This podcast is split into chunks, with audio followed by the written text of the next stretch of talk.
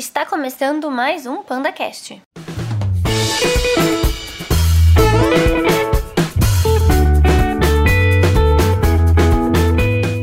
Oi, pandinhas! Aqui quem fala é a Panda Alva. sobre relacionamento abusivo, parte 2.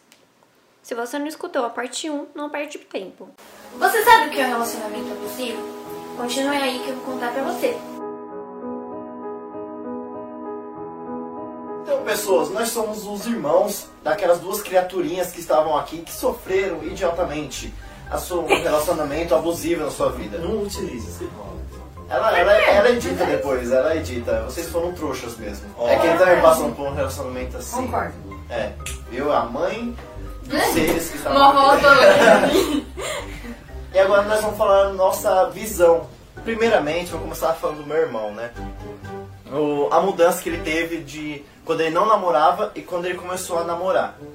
A, a mudança é muito visível, assim, você vê que a pessoa fica mais fechada, ela começa a focar mais, mais na, no na, na namorada dele, ele teve um, um foco maior. Quando os amigos, familiares iam falar pra ele que não, é, não, não estava legal, que ele estava sofrendo, que ele ia sofrer com aquilo, ele não escutava muita gente. Ele literalmente trocou os parentes e os amigos por um par de peitos. Foi... Desculpa. Mas, é- mas, Verdade. mas é verdade. Quem mais falava com o Moacir era minha mãe. E ela falava que ele hum, mostrava a índole da, da moça, tentava falar da índole dela. A mesma coisa que todos os amigos falavam. E ele sempre falava com aquela questão que é, ah não, é ciúmes, ele realmente estava cego de paixão. É, Ele tava com aquela paixão. Como eu disse no início, burro, burrice. Mas é porque quando você ama- amando, você tem que usar um pouco da sua razão também. Os dois têm que andar sempre junto. É difícil? É difícil. Mas não é desculpa você ser burro. Antes realmente não dá pra lembrar, porque, tipo assim, foi uma época tão infernal que ela ficou tão chata, mas tão louca. Não, de verdade, chata mesmo. Não, não me olha com essa cara não, que você ficou chata mesmo.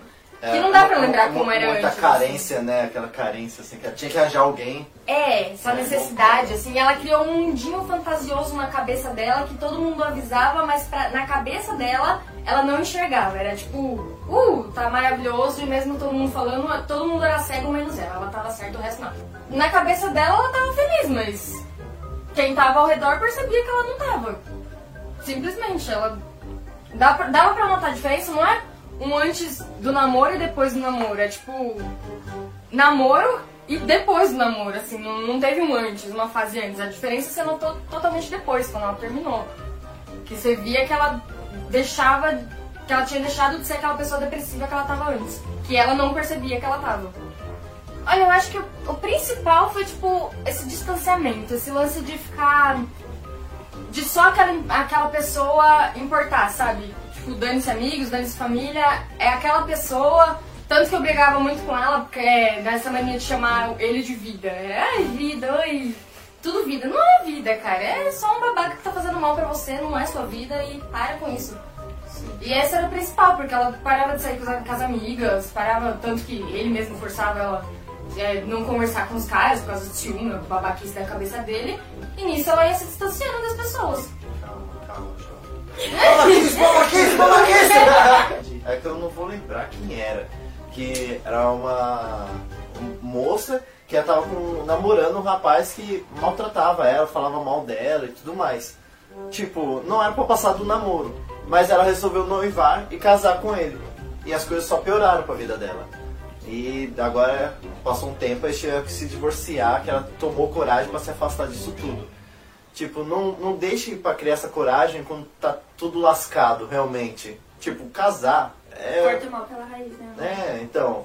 Tipo, como ele, o, a voz do Ale aqui falou.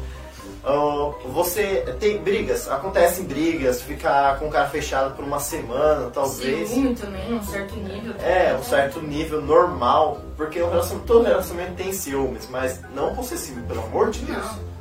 E, mas isso faz parte.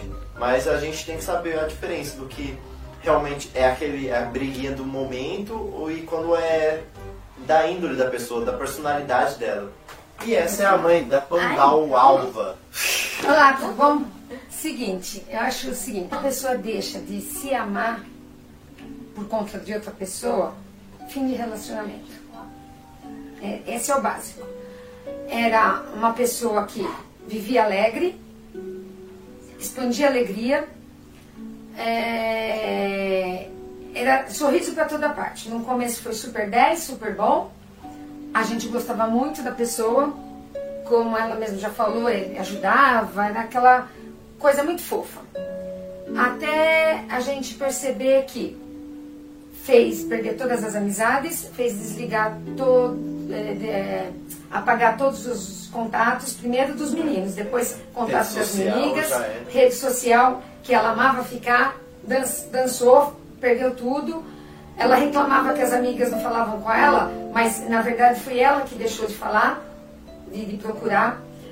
Ah, começou a degringolar quando eu vi a, a primeira agressão dele, é, puxando ela pelo braço. Eu não gostei, chamei a atenção, falei com os dois e já alertei ela. Isso não vai dar certo.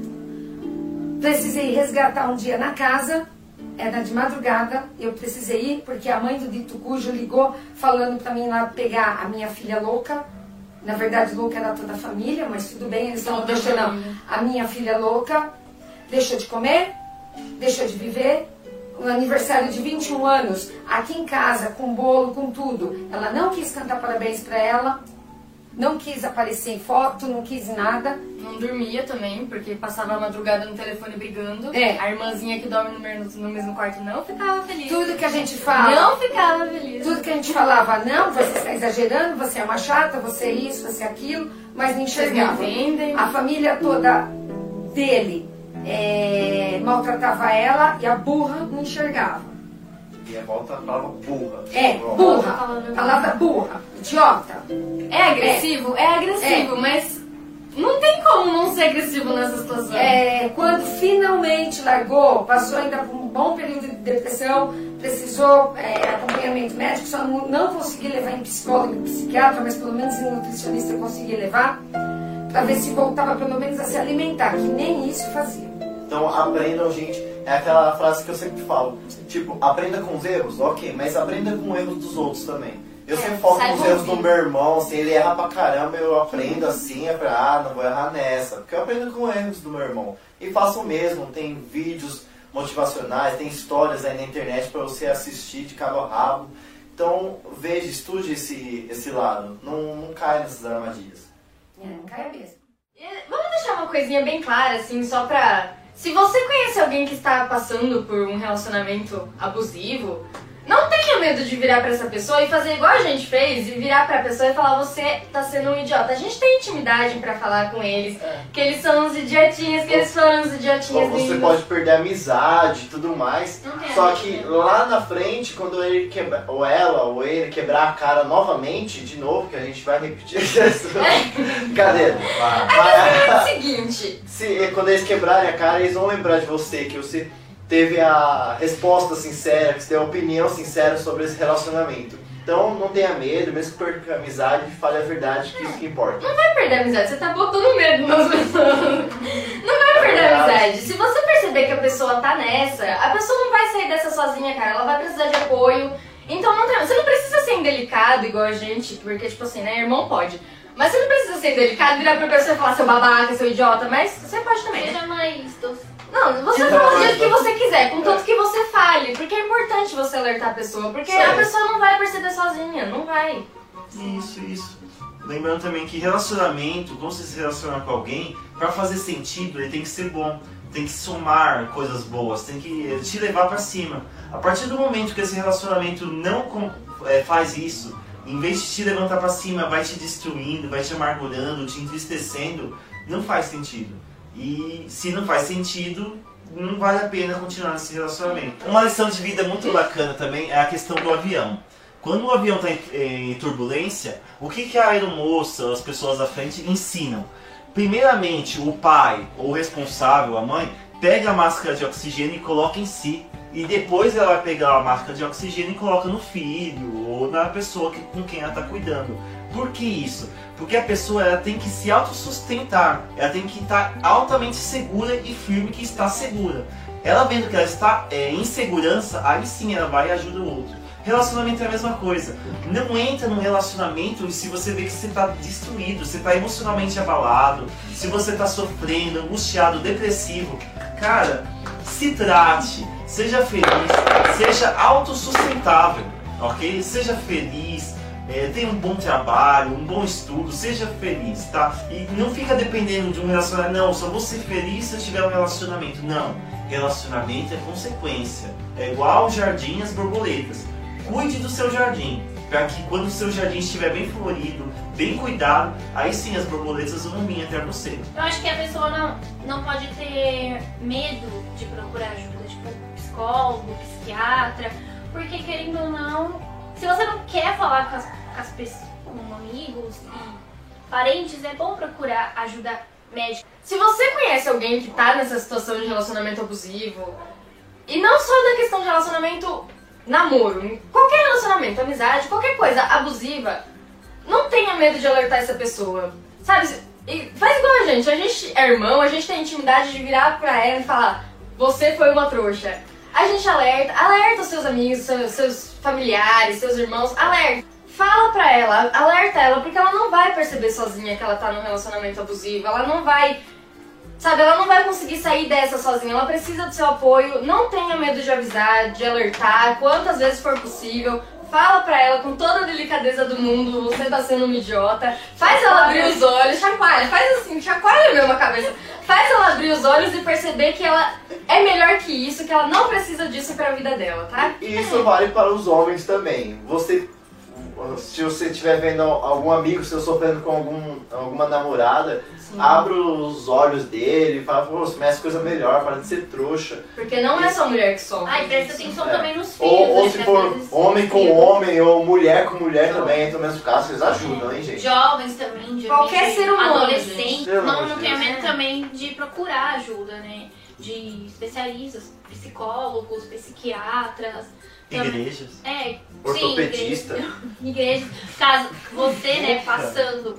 Não, e também não tenha medo de terminar. Se você tá vendo que você tá num relacionamento, não tenha medo. Pensa primeiro na sua felicidade. E depois, se você primeiro tem que estar feliz com você, pra depois você querer ter uma outra pessoa. Não adianta você viver a vida de outra pessoa. Até porque eu acho que é muito mais assustador você pensar na perspectiva de que você vai passar a vida inteira sofrendo com a pessoa porque você não quer terminar, Você não do quer que você terminar com a pessoa. Tipo, É. essa perspectiva de passar a vida inteira sofrendo só porque você tá com medo de terminar é muito mais assustador do que realmente terminar. É, E de você- pensar Pode. que vai passar o resto da sua vida sozinho, porque você não vai passar o resto da sua vida. Bom, comenta aí embaixo, né, o que vocês acharam do vídeo, as suas histórias e tudo mais. Curte aí o vídeo se você gostou. Compartilha também com seus amigos, óbvio. Conte a sua história. Sim, conte a sua história. Não esquece de Porque cada história, por mais que seja, tipo, que pareça a mesma coisa, não é. Cada experiência é diferente de cada pessoa. E a sua experiência pode ajudar outra pessoa, então não tenha medo de falar, de se abrir. E é isso aí, cara. Você vai estar salvando vidas, contar. literalmente. Sim, é triste, mas passa. É uma coisa que passa. Supere.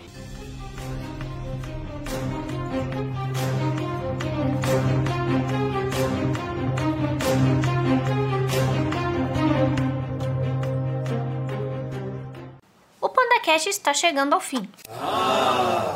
Espero que esse assunto te faça refletir e te ajude de alguma maneira.